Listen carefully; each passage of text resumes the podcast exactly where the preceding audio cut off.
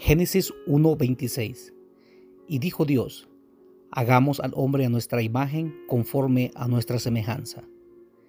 El Espíritu de Dios estuvo presente en la creación y en la formación del ser humano. Jesús dijo, Dios es Espíritu. El Espíritu de Dios vive en ti. Oremos, Padre Celestial, ven a habitar en nuestros corazones, séllanos con tu Santo Espíritu para poder estar contigo. Amén. Septiembre 2020. El libro de Josué completa la redención que comenzó en el Éxodo. Una de las palabras claves en el libro de Josué es posesión.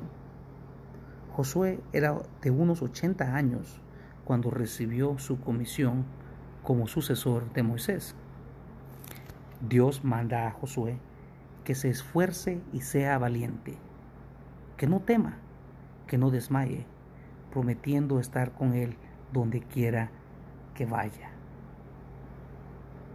A veces suelo tratar de enfocarme en escrituras que tengan que ver con promesas para la iglesia, es decir, lo que conocemos como el nuevo pacto. Toda la Biblia tiene correlación y en mi búsqueda siempre Dios me lleva de nuevo o me trae a memoria Josué 1.9. Este día fue un día pesado en mi trabajo. Largas y duras horas. Pero llegando a casa me encontré con dos sorpresas. Uno de mis amigos quería estudiar conmigo la palabra y me estaba esperando ansioso para recibir el mensaje de Dios. Luego me encuentro con un regalo que llegó por correo. Y Dios recordándome esta escritura. Esfuérzate y sé valiente. Tu Dios estará contigo donde quiera que vayas. Josué 1.9. Una de mis escrituras favoritas. Bendiciones. Septiembre 2020. Dios nos hizo a su imagen y semejanza. Somos sus escogidos.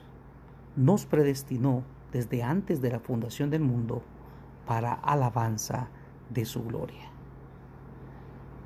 En este día mis pensamientos me estaban dominando, a tal punto que oraba repetidamente lo mismo, lo mismo y lo mismo.